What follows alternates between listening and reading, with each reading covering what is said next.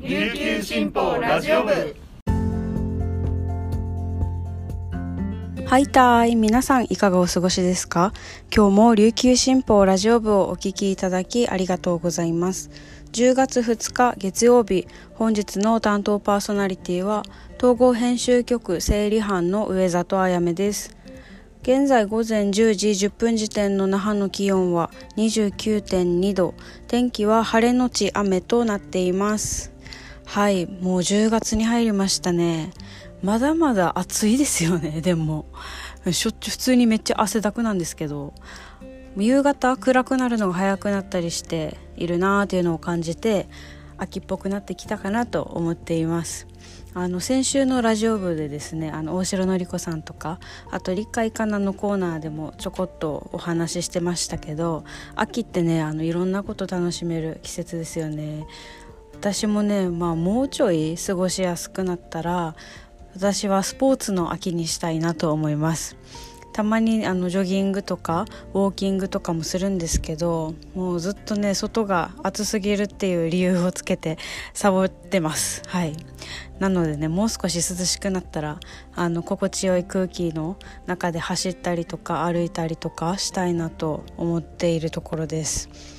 あとね空手のお稽古も引き続き頑張りたいですね。あのもうちょっとちょっと最近体力なくて練習中にバテバテになってしまうのでもう少し体力と筋力をつけてあのハードな練習にも耐えられるようになりたいなと思います。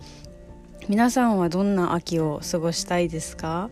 読書とかね芸術の秋とかも言いますけどね皆さんの過ごし方とかあればぜひ教えてほしいです。はい。それではですねこの時間までに入った沖縄のニュースをお届けします。最初のニュースです。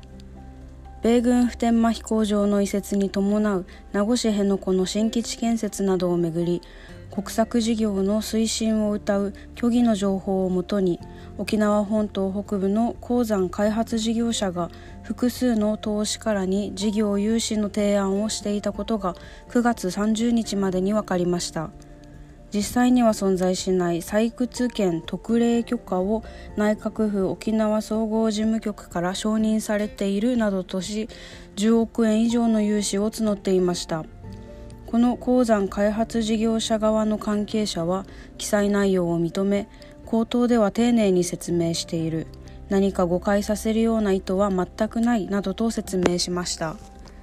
琉球新報が入手した事業者の提案資料は内閣府推進国策事業に対する資金調達のご相談とのタイトルが付けられ昨年から今年8月頃までに投資家らに提示していたとみられます。事業融資額の元金を保証し年利15%のリターンがあるなどと記述しています。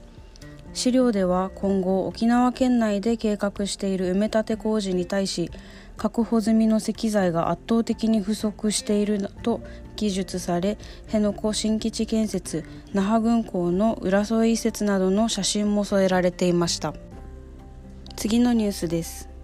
第31回トビンス・ハニンス・カチャーシー大会が1日宜野湾市で開かれました。出場者はカチャーシーの所作を随所に入れつつ工夫を凝らした個性ある踊りを披露しました。演舞もさることながら観客の熱気も高く節目や演舞後には指笛や拍手で盛り上げました。部活の活動費獲得などさまざまな目標を胸に各団体が出場した子どもの部。大賞にはピッコロ学童クラブが輝きました。冷やみ勝ち節で演舞しサビの「冷やみ勝ちうきり」の部分では歌詞に合わせて大きくジャンプ。